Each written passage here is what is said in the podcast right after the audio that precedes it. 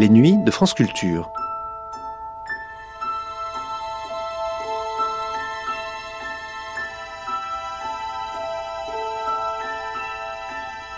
Les nuits de France Culture. Une mémoire radiophonique. Concours international organisé par la RAI depuis 1948, le prix Italia distingue les programmes radiophoniques, télévisuels et à présent les contenus de l'Internet les plus créatifs et les plus innovants. En 1973, y concourait un documentaire radiophonique d'une trentaine de minutes intitulé Comme un caillou dans l'eau. Fou amoureux de radio, à l'occasion du cinquantenaire de sa naissance, ses auteurs, Pierre Gillon et Jacques Delay, retraçaient dans ce documentaire toute l'histoire de la TSF, de ses origines les plus lointaines jusqu'au premier pas de l'homme sur la Lune. En 1986, Claire Viret invitait Pierre Gillon et Jacques Delay à présenter Comme un caillou dans l'eau et proposait aux auditeurs de France Culture d'entendre ce brillant et passionnant récit de l'épopée radiophonique. Sélection Prix Italia 1973, Comme un caillou dans l'eau, une émission diffusée pour la première fois le 29 septembre 1973, puis le 21 mars 1986, dans la version présentée par Claire Viret. Pourquoi promenez-vous votre cheval sur la nationale? Je promène Tablouki. Qui? C'est Tablouki C'est mon cheval. Parce qu'il faut que je vous explique. C'est un vieux cheval. Mais pour lui donner l'impression qu'il m'est toujours utile, tous les matins je l'attelle, on fait nos trois kilomètres et on rentre à la maison.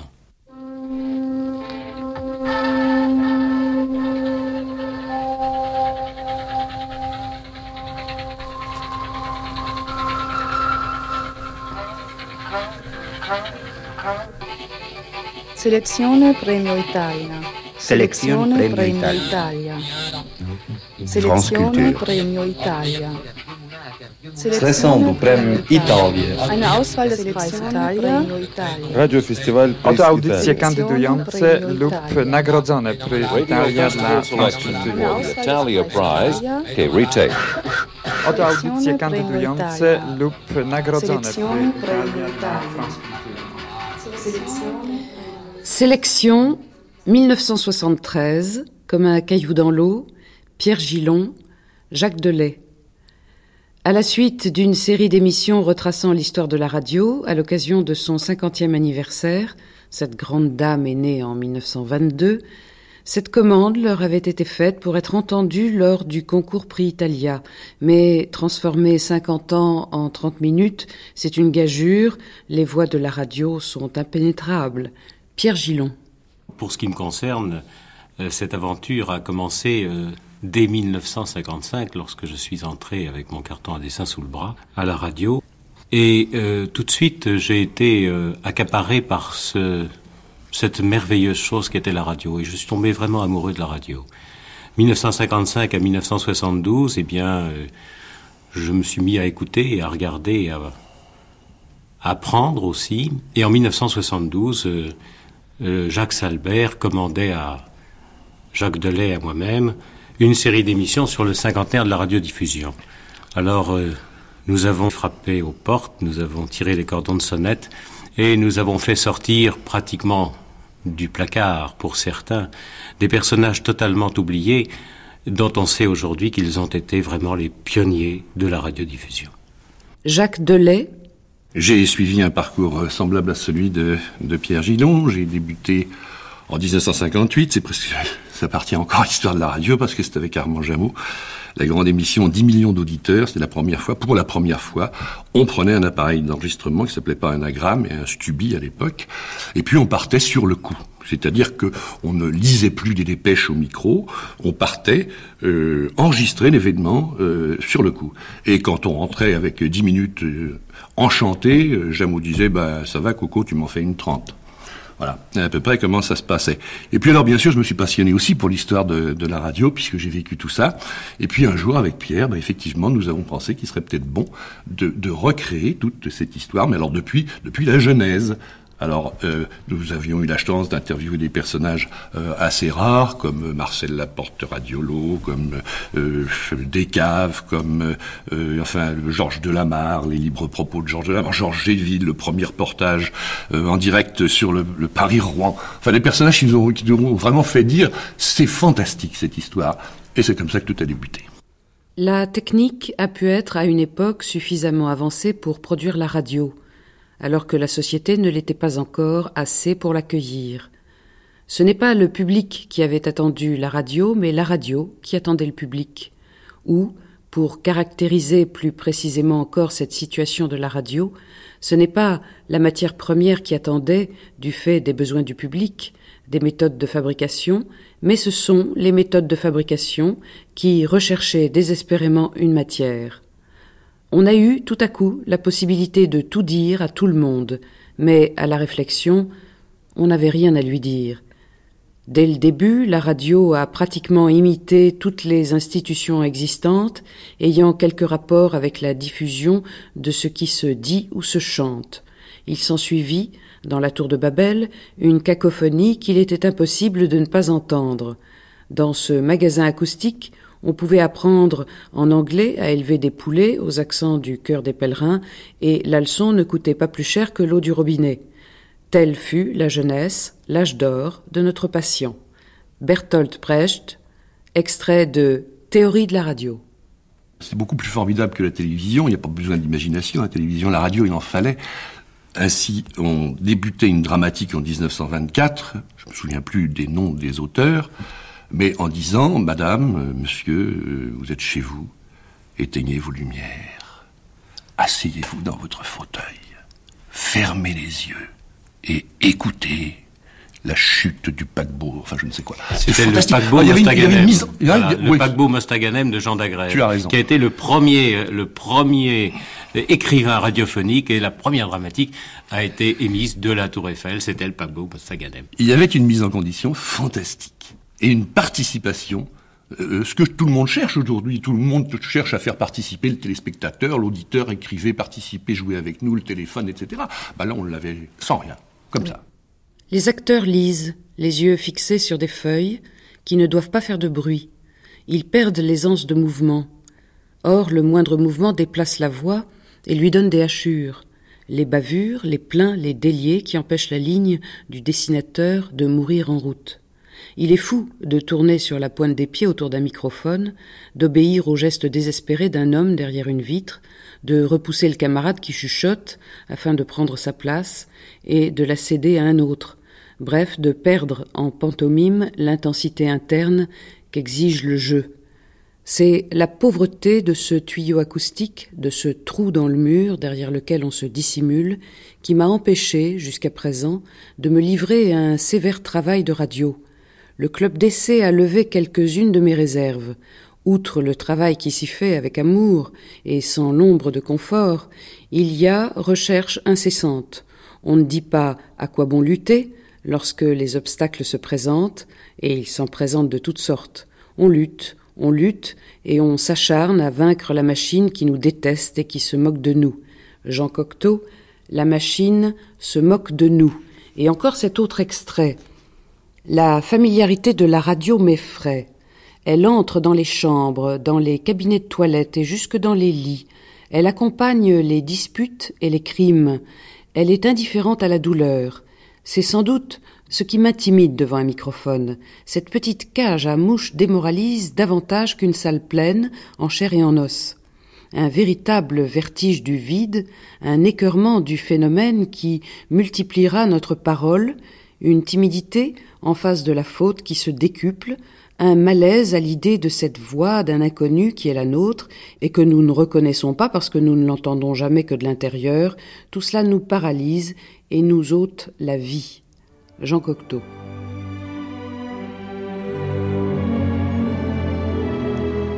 Les Nuits du bout du monde, une émission écrite et présentée par Stéphane Pisella.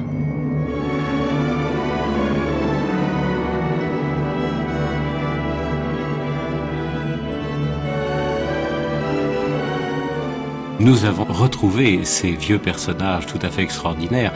Je pense à Jean Toscane, par exemple. Bon, les voix ont changé. L'idée qu'on se fait d'une voix radiophonique est changée. Je ne donne pas euh, 20 ans encore avant que l'on dise que la voix, l'extraordinaire voix de Stéphane Pizella n'est plus une voix radiophonique. Quelle est la voix radiophonique de maintenant?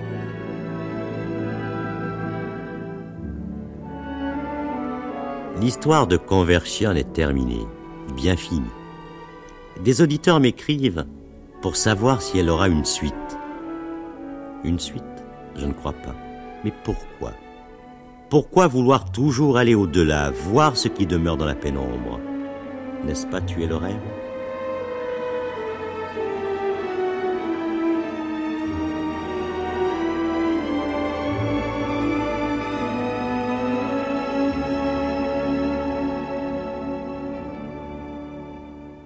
Se souvient-on de Jean Toscane, ce speaker qui venait avec ses grandes pattes d'éléphant et qui disait Mesdames, Mesdemoiselles, Messieurs, la radiodiffusion, télévision française présente. Enfin, c'est quelque chose comme ça. C'était tout à fait extraordinaire. C'était vraiment le grand spectacle.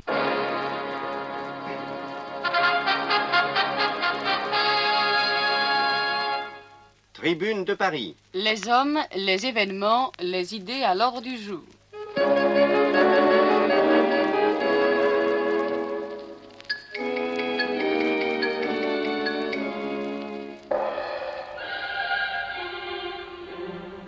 Rendez-vous à 5 heures.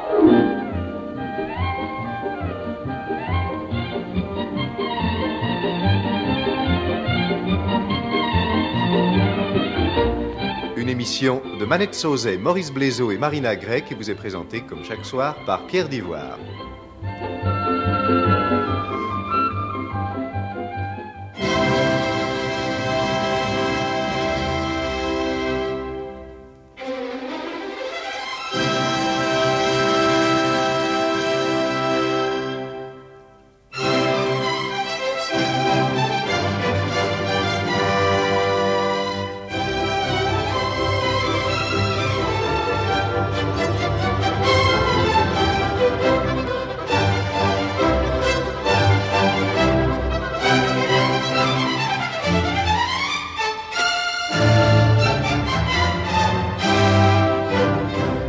André Castelot, Alain Decaux et Colin Simard vous présentent leur émission La Tribune de l'Histoire.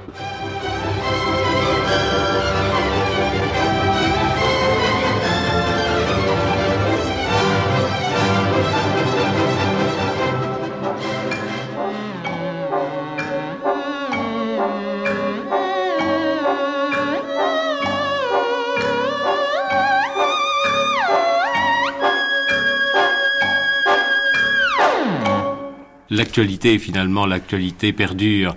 Euh, celle de 1925, euh, telle que l'a décrit Maurice Privat dans La Parole libre TSF, qui était une feuille euh, imprimée par, par Privat, où il dit la radio française, en 1925, la radio française est empoisonnée de ragots, de querelles, d'histoires à dormir debout, les postes tiraillent les uns contre les autres, les journaux se canardent, tout cela est un peu ridicule, de grandes théories sont aux prises, monopole ou pas monopole, qui cache de trop gros intérêts le groupe de la Banque de Paris des Pays-Bas, Radiola, SFR, Radio France, etc., en est la cause. Il a empoisonné l'atmosphère, il a monnayé des campagnes stupides, il a crié mal de mort sur les PTT et Haro sur la tour. Enfin, et, écoutez, et on continue la même histoire avec la cinquième, sixième, septième chaîne. Et ça, c'est en 1925. En 1925. Et à propos des musiciens, les musiciens d'orchestre ont été les adversaires acharnés de la TSF, plus maintenant, heureusement, maintenant que l'on connaît le prestige de nos, de nos grands orchestres. Les syndicats des musiciens se sont mis en travers du progrès. Nous leur avions dit, les sans-filistes vont tous se familiariser avec la musique. Vous avez la possibilité par la radio de créer une culture musicale en France, de faire connaître les maîtres et apprécier les, les, les musiques les plus modernes. Voilà encore le rôle de la radio. C'est extraordinaire, comme un caillou dans l'eau. C'est ce petit cercle qui s'étend, qui s'étend à l'infini. Les ondes. Et absolument.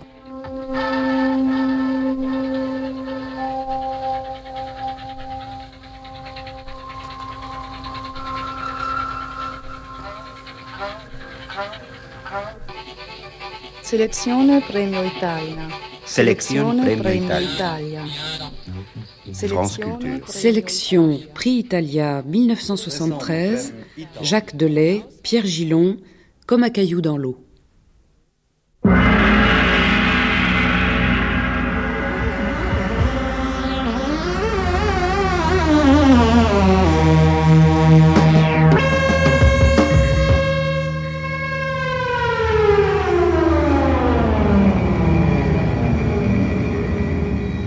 Comme un caillou dans l'eau.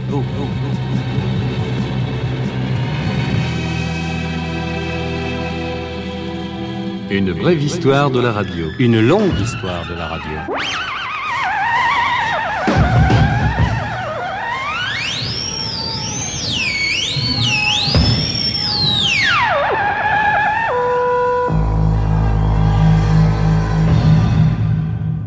Si vous étiez au restaurant avec des amis et qu'on vous demande d'écouter cette émission, après 30 secondes d'attention, vos conversations reprendraient. Vos propos ne vous semblent-ils pas plus intéressants? Mais si l'on vous dit qu'à chacune des tables, vous avez le même sujet de conversation, ferez-vous enfin le silence?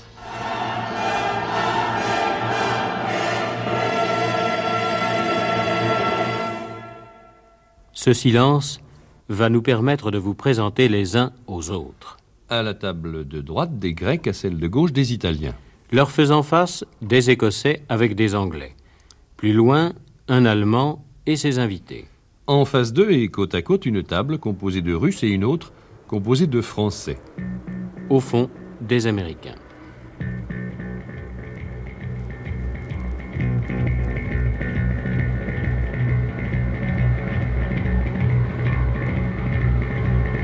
Avant Jésus-Christ, Thalès de Milet découvre les propriétés de l'ambre jaune.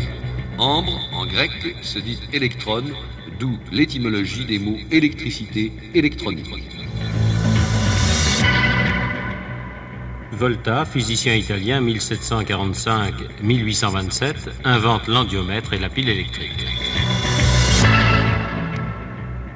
Maxwell, physicien écossais 1831-1879, invente la théorie électromagnétique de la lumière. Hertz, physicien allemand 1857-1894, découvre les ondes électriques dites hertziennes. Popov, physicien russe 1859-1905, invente l'antenne radioélectrique. Marconi, physicien italien, 1874-1937, établit une transmission par télégraphie entre deux navires. 1890, Édouard Branly, physicien français, découvre le cohéreur grâce auquel la télégraphie sans fil entre dans le domaine de la pratique. 1898, Eugène Ducretet, savant et industriel français, effectue une liaison par télégraphie entre la Tour Eiffel et le Panthéon. 1903, création du poste de la Tour Eiffel sous l'impulsion du capitaine Ferrier avec le concours de l'Observatoire de Meudon.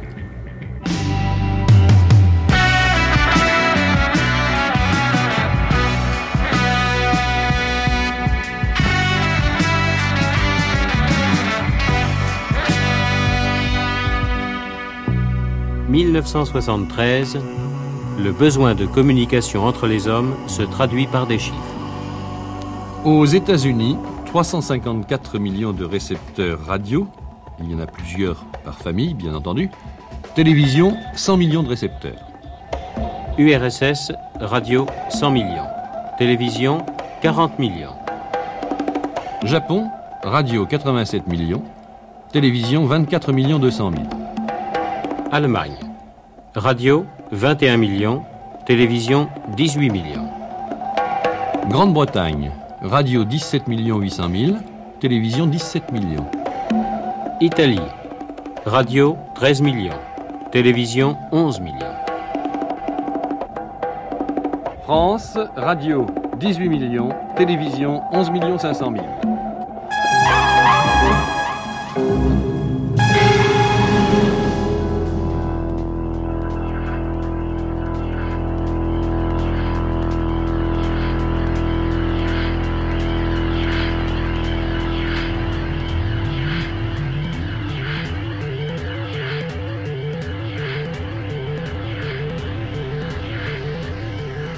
Restaurant de cette tour de Babel, vous ne parliez pas le même langage, puisqu'à la table des Allemands, vous ne parliez que de Hertz.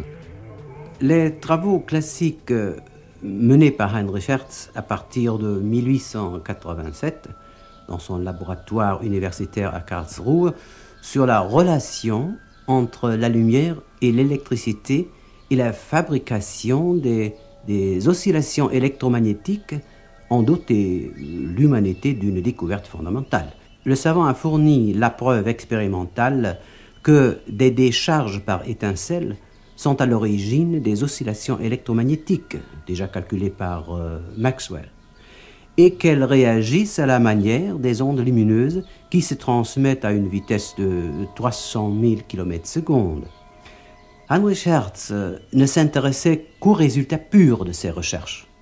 Il ne prévoyait pas euh, la portée de ses travaux dans le domaine pratique de l'utilisation des ondes électriques comme moyen de transport des signaux télégraphiques, du son et des images, comme mode de transmission des nouvelles par l'éther. Heinrich Hertz est mort en 1894. Il faudra attendre Marconi pour que la découverte du grand savant allemand prenne tout son sens.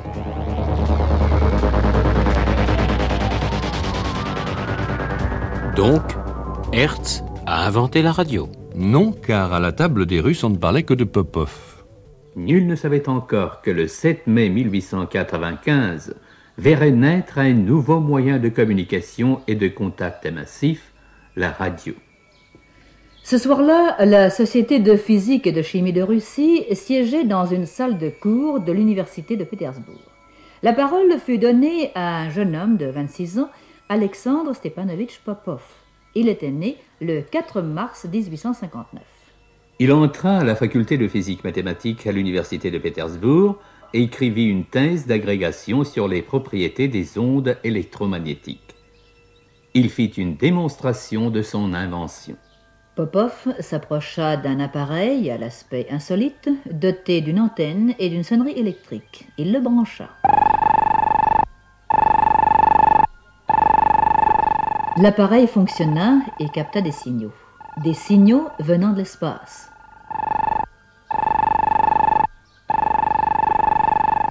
C'était la première séance de communication sans fil dans l'histoire. C'était la première transmission radiophonique. La radio ne tarda pas à trouver une application pratique. Voici ce que relate Mikhail Stepanovich Shalashnikov, un des doyens de la radio soviétique. Мне удалось собрать действительно очень интересные, подчас уникальные документы, повидать многих ветеранов радио и исторические места, связанные с развитием радио. J'ai pu réunir des documents très intéressants parfois unique. Le cuirassé russe, l'amiral général Apraxin, eut un accident de navigation en 1900. Pour conduire les travaux, il fallait des communications. On s'adressa alors à Alexandre Stepanovitch Popov. Il créa la première communication radio au monde à une distance d'environ 43 km, de l'île Hogland à la ville de Kotka, qui se trouve actuellement en Finlande. On lança un appel par radio au brise-glace Yermak, qui se trouvait à ce moment-là dans la zone du naufrage du cuirassé. Donc, Popov a inventé la radio. Non, car à la table des Italiens, on n'entend que la voix de Marconi. Fin dal 1895, all'inizio cioè dei miei primi esperimenti, io ebbi la forte intuizione, direi quasi la visione chiara e sicura, che le trasmissioni radiotelegrafiche sarebbero state possibili attraverso le più grandi distanze. A questo fine decisi nel 1900 di far costruire due potenti stazioni radiotelegrafiche, una a Poldhu in Inghilterra e l'altra sulla costa degli Stati Uniti d'America. Se non che, poco tempo dopo, una bufera danneggiò il padiglione aereo della stazione inglese ed un ciclone distrusse totalmente le antenne della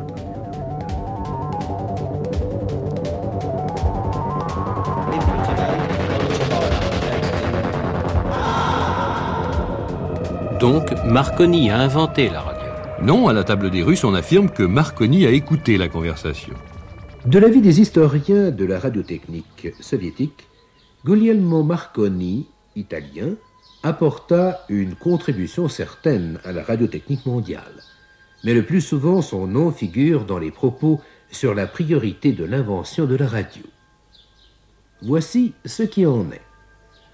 Alexandre Stepanovich Popov fit la démonstration de son récepteur radio le 7 mai 1895. Il publia un article avec la description complète et le schéma de son récepteur radio.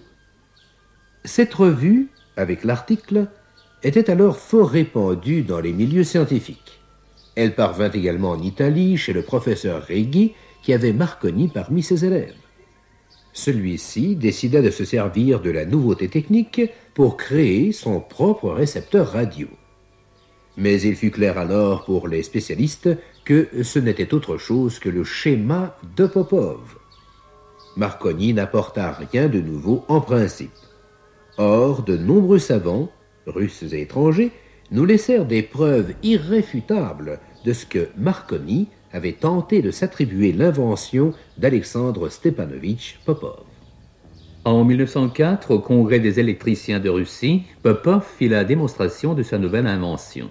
Son nouveau poste radio captait la voix humaine diffusée au moyen d'un poste de transmission spécial.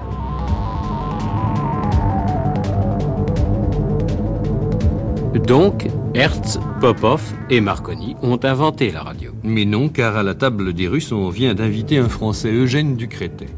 L'article de Popov sur le premier récepteur radio au monde fut lu avec intérêt en France. En 1897, l'ingénieur Ducretet construisit d'après les schémas de Popov son récepteur radio, puis il le perfectionna. Il y joignit un appareil Morse. Popov s'intéressa vivement à ce perfectionnement et en 1899, il arriva à Paris chez Ducretet. La rencontre du savant français et du savant russe fut cordiale et féconde. Peu après, on commença la fabrication en série d'un nouveau récepteur radio portant la marque Popov Ducretet.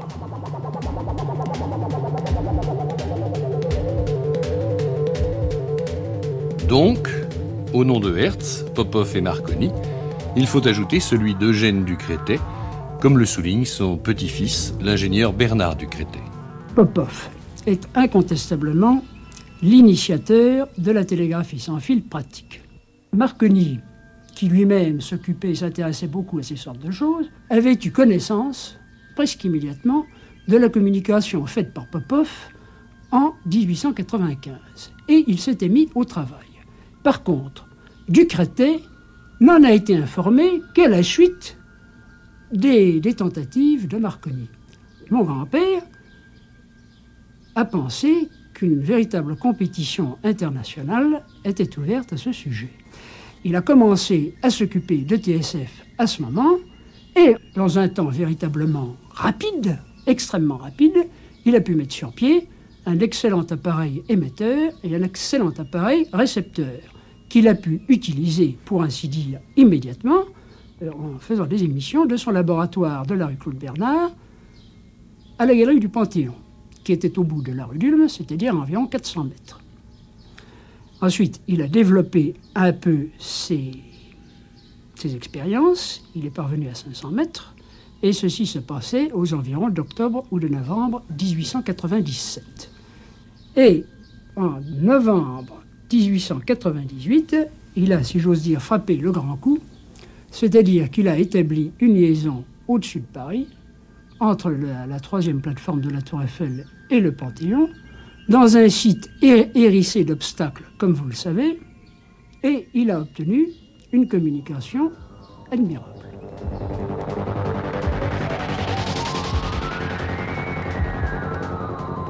Donc, Hertz, Marconi, Popov et Ducretet ont inventé la radio. Pas tout à fait. Il manque encore un nom, Édouard Branly, comme en témoigne Gabriel Voisin. Édouard Branly, en quelques mots, nous a expliqué comment il arrivait à faire passer l'électricité dans l'espace sans fil. Il nous a expliqué ce qu'était le cohéreur que nous avons vu. C'était un petit tube en verre dans lequel il y avait de la limaille de fer. Et cette limaille de fer devenait conductrice lorsqu'elle était parcourue par les, ondes d'une étincelle. Il avait par conséquent sur sa table un manipulateur, une petite pile électrique, et il avait euh, évidemment une bobine Drumkorff qui émettait une étincelle. Il a commencé d'abord par nous montrer qu'il allumait une lampe le plus facilement du monde en appuyant sur, une, sur un manipulateur qui n'était pas en contact par un fil avec la lampe et avec la partie électrique produisant l'énergie. Et puis ensuite, il nous a dit, et maintenant, je vais envoyer un télégramme à travers le, Trocadéro. Et en effet, devant nos yeux stupéfaits, Branly a, a, fait marcher le manipulateur qui était semblable à tous les manipulateurs morts. Et quel était le texte de ce télégramme? Édouard Branly a envoyé Vive la France.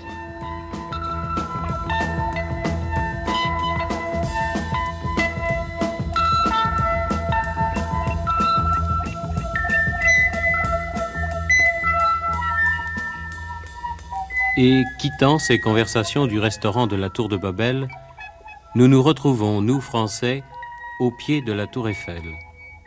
Cette Tour Eiffel à partir de laquelle furent diffusées nos premières émissions. Beaucoup de souvenirs dans cette guitoune du pilier nord de la tour, et de grands noms. Le général Ferrier, génie de la technique, Maurice Privat, l'inventeur du journal parlé, et tous ses collaborateurs, parmi lesquels Paul Castan j'ai vu arriver un gars du 8e génie, car ça appartient au 8e génie, service des transmissions, la Tour Eiffel. Et il m'a dit Vous n'auriez pas quelqu'un qui voudrait venir faire des essais de voix On fait des essais de radiophonie. Je dis à personne Pour où que je vienne? Ah, je suis le gars, je fais 100 mètres. Je descends dans le fameux sous-sol, je trouve une espèce de truc extraordinaire, déjà mystérieux, avec des lampes, des machins. Je trouve des ingénieurs qui me disent, vous voudriez essayer de parler Parce que nous, ici, on peut pas. Alors pendant une demi-heure, j'ai raconté, j'ai fait des défauts de la fontaine, je sais pas n'importe quoi, pour qu'ils règlent les appareils. Et alors, j'ai donc fait des essais, et ils m'ont dit, ça, ça nous a rendu service, vous pourriez pas revenir demain. moi, je suis pas là pour ça, je suis venu pour m'aviser. Non, écoutez, franchement, non, je trouvais quelqu'un, moi je peux pas, j'ai autre chose à faire. Et je suis parti. Et en me retournant, et voilà le côté poétique et miraculeux, j'ai vu cette grande antenne. J'étais placé sur le soleil couchant. Le soleil illuminait la tour et ces brins d'antenne qui avaient l'air de vivre. J'ai regardé ça, j'ai dit, c'est une chose extraordinaire qui est en train de naître. Et le lendemain, j'y suis revenu.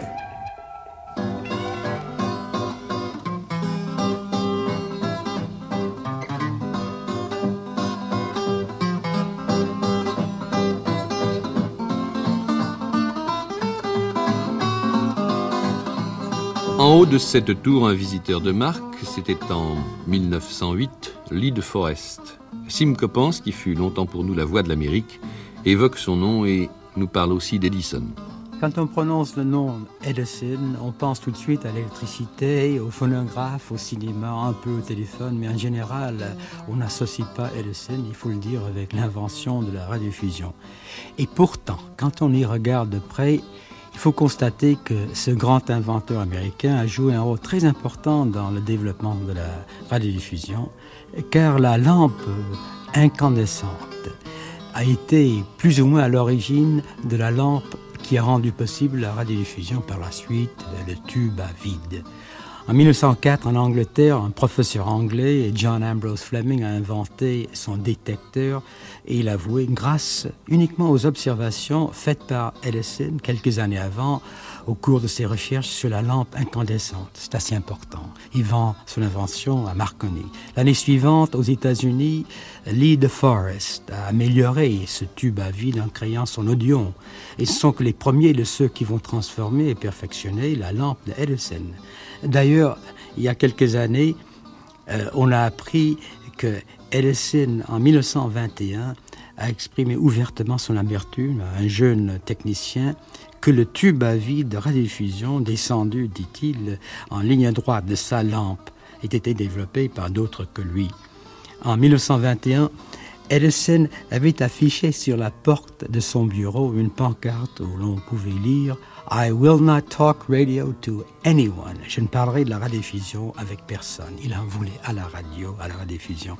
Mais malgré ce rôle primordial de la lampe incandescente d'Edison, on mentionne à peine Edison dans toutes les histoires de la radiodiffusion.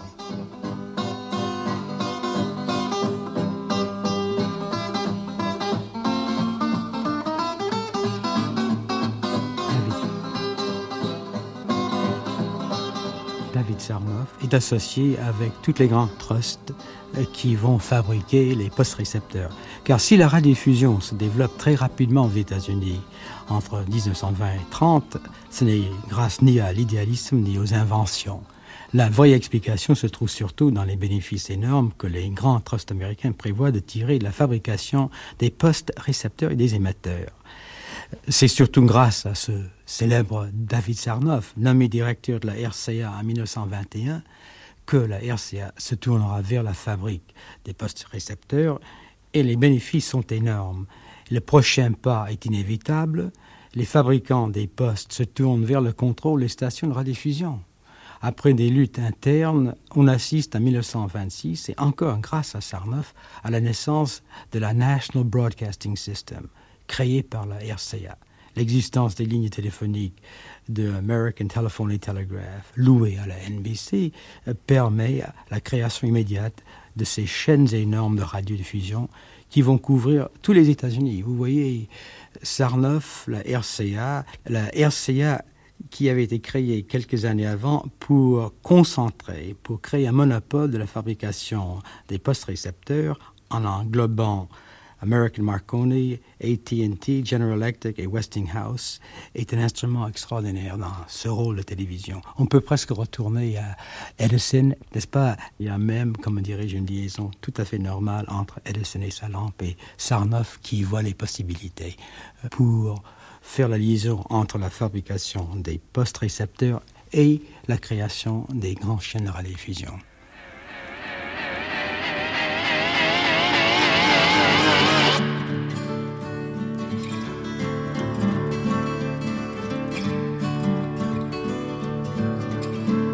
Les ondes du petit caillou dans l'eau se sont élargies, elles ont porté très loin, au-delà de toute espérance. La radio est devenue universelle et c'est à Bruxelles, puis à Genève, que le marché commun de la radio débuta dès 1925. Et si je m'appelle bien, ce n'était que le, au mois de mars 1925 qu'il y avait une conférence à Savoy Hill, à BBC à Londres, où on a décidé de de, former l'Union internationale de radiodiffusion. C'était M. Augustin Hubert, je crois qu'il vit toujours, il a quelques 90 ans. Et c'est lui qui a fait venir à Bruxelles, à, l'UIR, M. Raymond Braillard, qui était un ingénieur euh, la Compagnie générale de télégraphie sans fil français, mais qui, était, euh, qui travaillait en Belgique. Et lui, il a été appelé, il est venu, il est devenu le, président de la commission technique, et finalement, c'est lui qui a établi à Bruxelles euh, le centre de contrôle de l'UIR, parce qu'il a vu que c'était absolument nécessaire de contrôler les longueurs d'onde des stations de radiodiffusion pour éviter les interférences. Alors, il a établi dans son garage, je crois que c'était 54 avenue de Beau Séjour à Bruxelles, la première station de contrôle des longueurs d'onde de, l'UIR.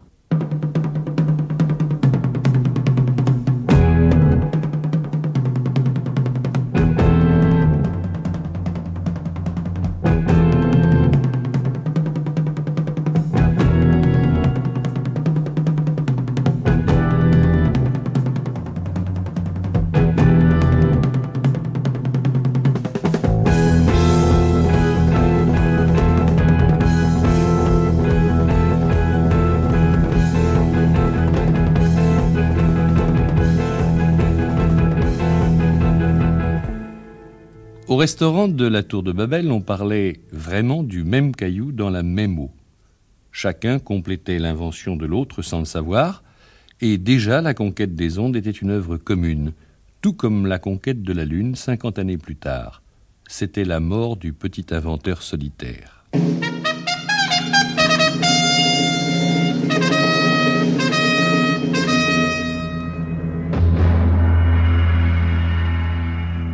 Aujourd'hui, la radio, c'est avant tout la rapidité de l'information et la conservation facile de documents historiques.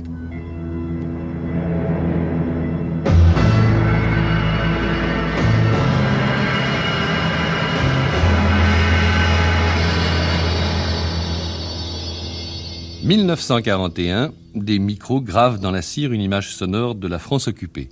Pierre Laval préside au départ de la Légion des volontaires français contre le bolchevisme à Versailles.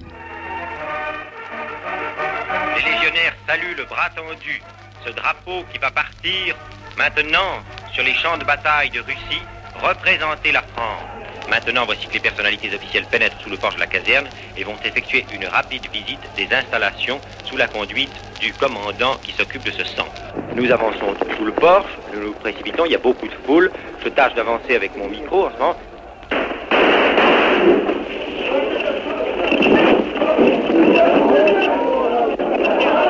Messieurs, un attentat. Il y avoir un attentat, un homme avec un revolver vient de tirer sur, sur Laval. Doucement. On vient de tirer sur Laval, enregistré. On a tiré sur Laval. Oh, je On a tiré sur Laval. Un homme avec un revolver a tiré sur Laval. Laval.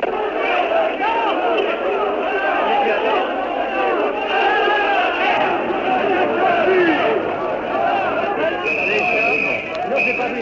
était à Et dans les gens dehors, personne ne sort, personne ne part. Ceux qui sont au fond, sortez.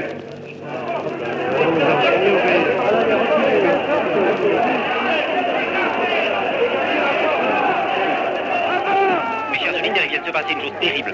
Un homme se trouvait à l'angle du portail dehors, là, et a attendu le moment précis où le cortège officiel sortait et a, tiré un coup de revolver, cinq coups de revolver, vous les avez sans doute entendus, dans le dos absolument de M. Laval et de M. Déa qui venaient de franchir le seuil. J'ai vu M. Laval avancer encore de deux ou trois mètres, se, se porter la main à sa poitrine, entrouvrir son veston et dire « je suis touché, je suis touché ». Et au même moment, Déa tombait entre les mains d'ailleurs des légionnaires qu'il soutenait. On les emmène en ce moment à toute vitesse vers leur voiture. L'homme qui vient de tirer les cinq coups de feu et d'essayer de retourner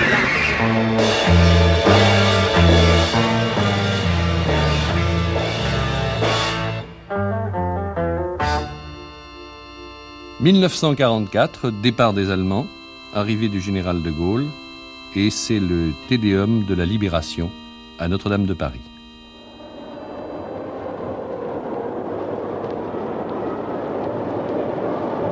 Que rentrent dans l'église les soldats du général Leclerc, casqués, et qui vont essayer de faire de la police, car encore des coups de feu ont été tirés. Malgré cela, malgré cela, vous entendez les chants, malgré cela, vous entendez les chants, les chants religieux qui commencent.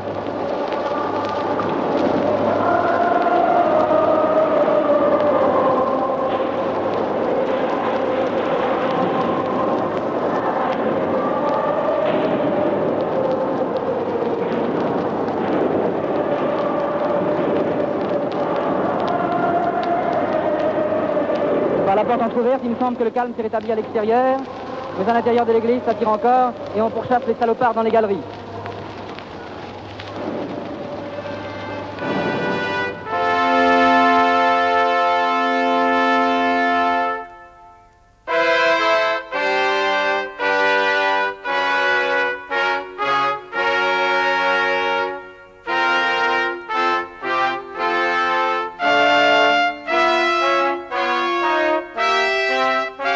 1957.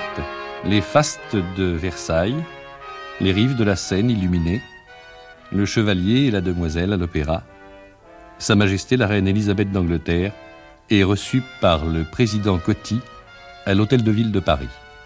Monsieur le Président, je vous suis, ainsi que mon mari, profondément reconnaissante des paroles que vous venez de prononcer. Nous remercions de tout cœur la municipalité de Paris de l'honneur qui nous est fait aujourd'hui. Votre capitale est un foyer vers lequel, à chaque nouvelle génération, le Royaume-Uni a envoyé ses élites, attirées par le rayonnement de la science, de l'esprit, de l'art et du bon goût. Les liens ainsi créés ont pour moi du plus grand réconfort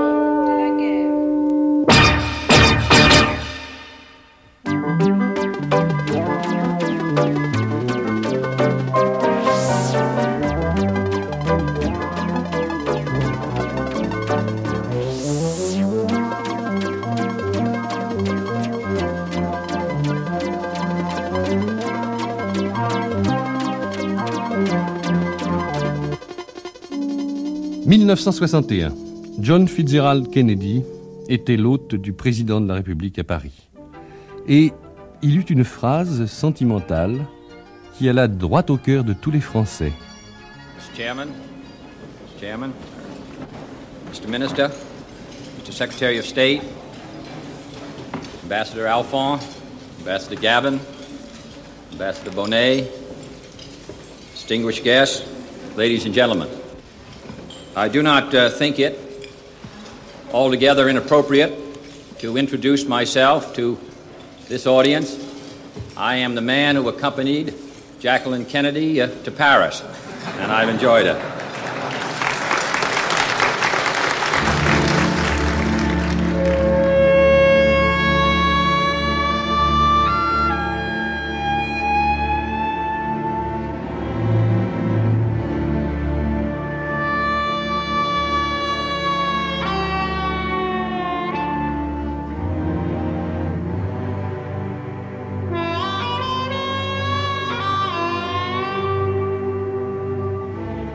1961, plus de 3 milliards d'habitants de notre Terre entendaient pour la première fois le nom de Yuri Gagarin, un nom qu'ils n'oublieraient jamais. Yuri Gagarin, le héros du cosmos. Vous entendez les acclamations? Le commandant Gagarin a, a mis son pied sur le sol moscovite. Il passe devant la garde d'honneur et monte à la tribune centrale. Vous l'entendez qui fait son rapport à Nikita Khrushchev. Khrushchev embrasse sur les joues Gagarine aux acclamations de la foule. Et voilà que retentit l'hymne de l'Union soviétique.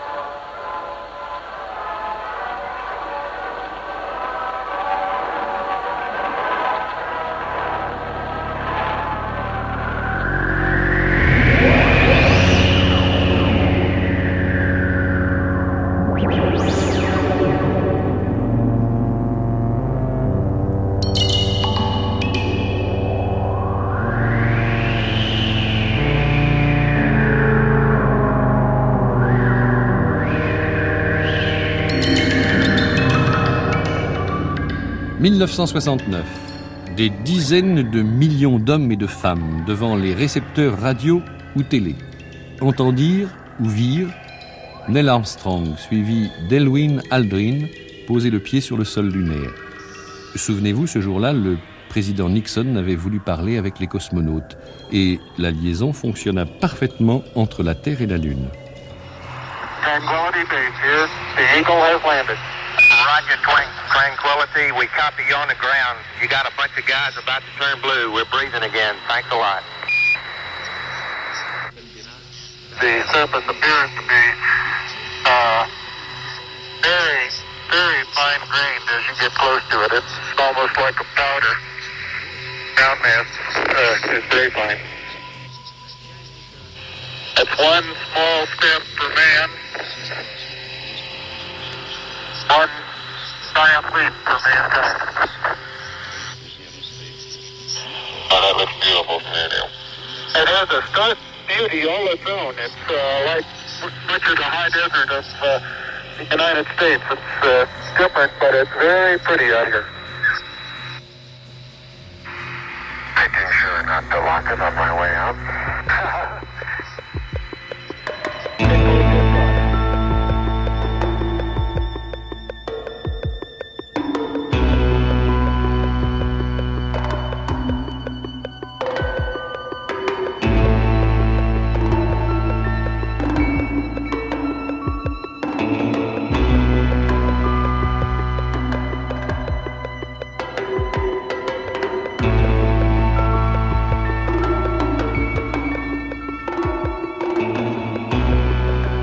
Albert Einstein était un homme tellement épris de paix qu'il consacra une grande partie de son existence à la prôner. Il avait compris que la radio avait son rôle à jouer dans cette recherche de la paix. Un jour, il parla de la radio.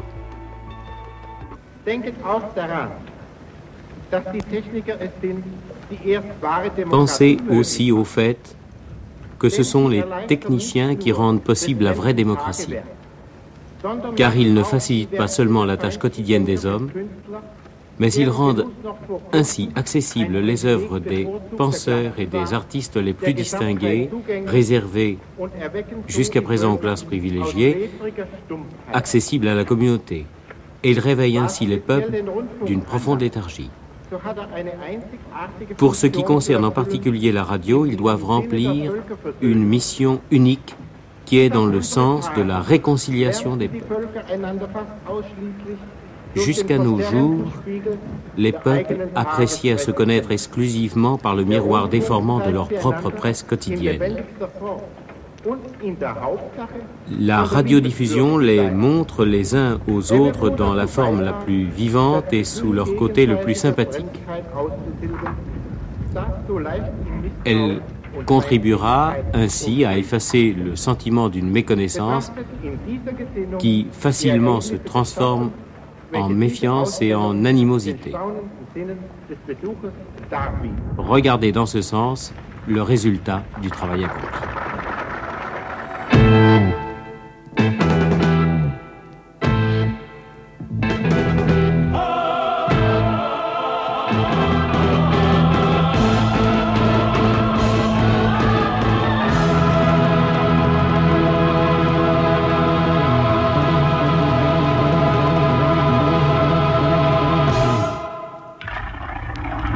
Comme un caillou dans l'eau.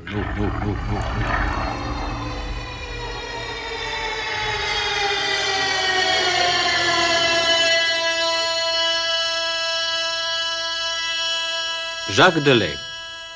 Pierre Gillon. Philippe Rénal. Paul Ramaroni. Marcel Grenier.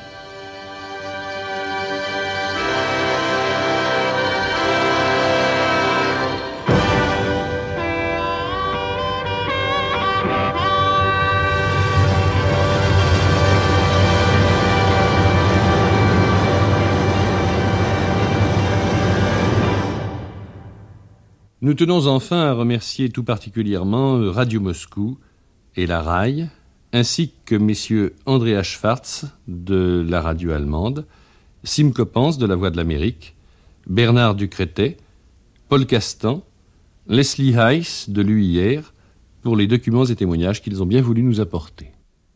Cette émission avait été commandée pour être entendue lors du concours Prix Italia en 1973. Jacques Delay. La radio que, que j'aime entendre, c'est un petit peu, euh, c'est un petit peu une, belle radio, une radio un peu noble parce qu'on l'a un petit peu euh, dévirilisé, on l'a un petit peu euh, abêti avec euh, avec la facilité, avec les, les éternels mêmes thèmes, mêmes jeux. Alors qu'effectivement, on peut faire de très belles émissions, on peut encore faire rêver le public, on peut lui parler de choses intelligentes et je crois qu'il y a quand même encore beaucoup de Français qui sont aptes à les comprendre. Finalement, le doute l'emporte. Je ne me crois pas capable de tenir la scène radiophonique. Ma voix, je la connais, la radio m'a appris à la connaître, hélas est vieille. De plus, je ne sais rien de rien, je m'entends parler, je me juge, je me condamne presque toujours, je suis comme un objet qui se saurait inutilisable, un objet mal fait. Lettre de Paul Éluard à Gaston Morphée, 26 mars 1949, archives privées aimablement communiquées à Radio France. Et cependant, l'une des plus belles missions de la radio est de sauver les voix de la mort. Paul Gilson. L'absence d'un visage qui parle n'est pas une infériorité, c'est une supériorité.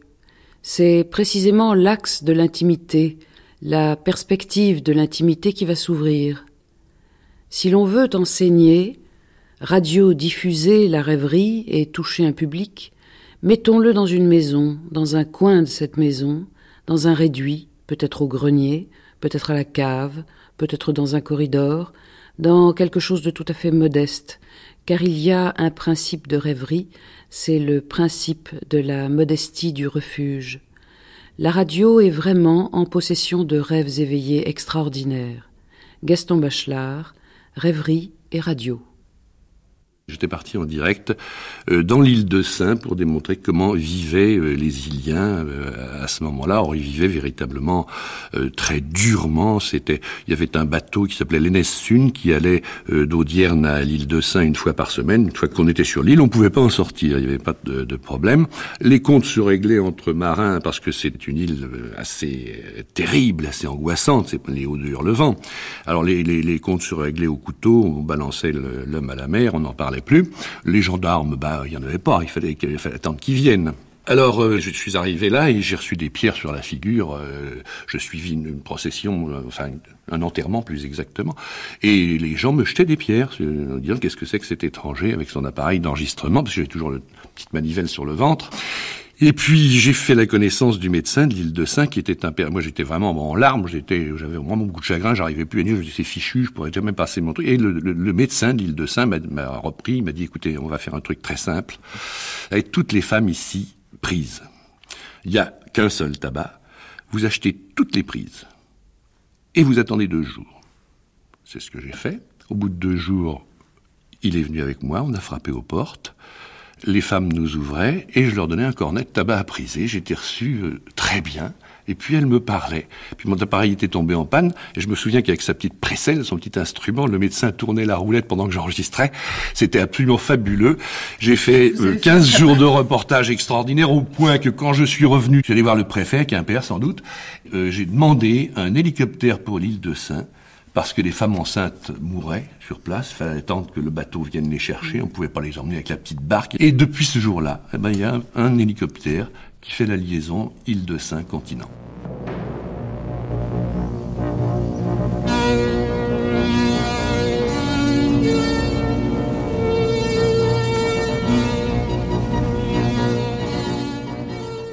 Courrier des lecteurs, archives, on nous donne chichement à la radio le récit d'un fait divers en dix lignes. Et pourtant, quoi de plus passionnant qu'un beau cambriolage ou un crime mystérieux? Les reporters de radio pourraient bien nous faire suivre pas à pas les enquêtes policières, le micro à la main. Pierre Gillon. Quand on parle d'amour, les gens se réveillent. Le grand acteur Michel Simon a eu une période d'une grande traversée du désert. Et à cette époque-là, je faisais une série d'émissions qui s'appelait Des portraits et des hommes. Il s'agissait de portraiturer une personnalité de la vie parisienne et de faire faire son portrait par d'autres personnalités.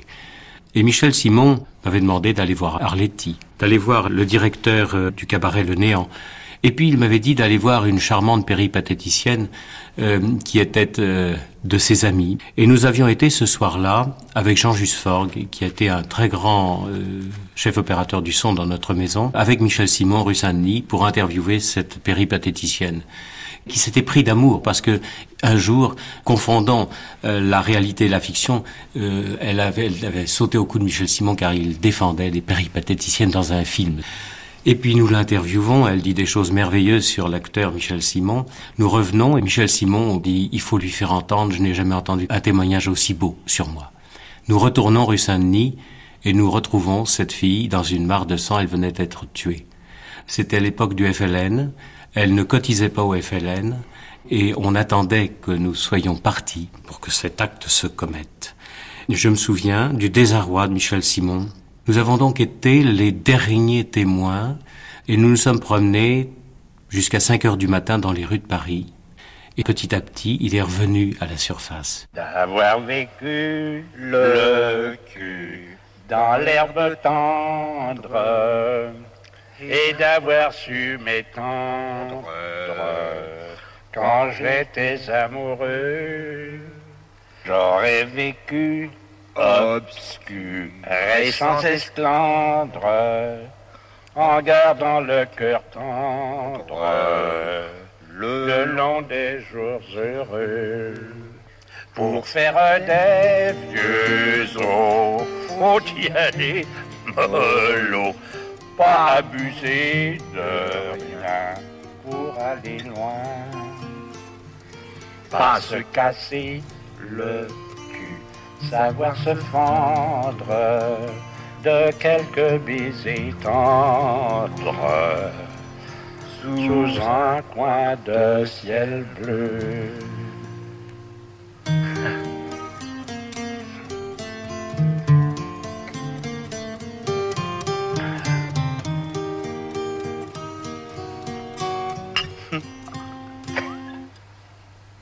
Pas se casser le cul, Savoir se prendre de quelques baisers tendres sous un coin de ciel bleu.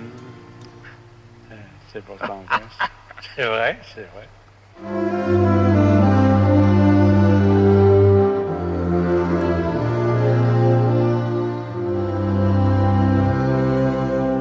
C'était Comme un caillou dans l'eau, un documentaire de Pierre Gillon et Jacques Delay, diffusé la première fois le 29 septembre 1973 et dans sa version présentée par Claire Viret le 21 mars 1986 sur France Culture.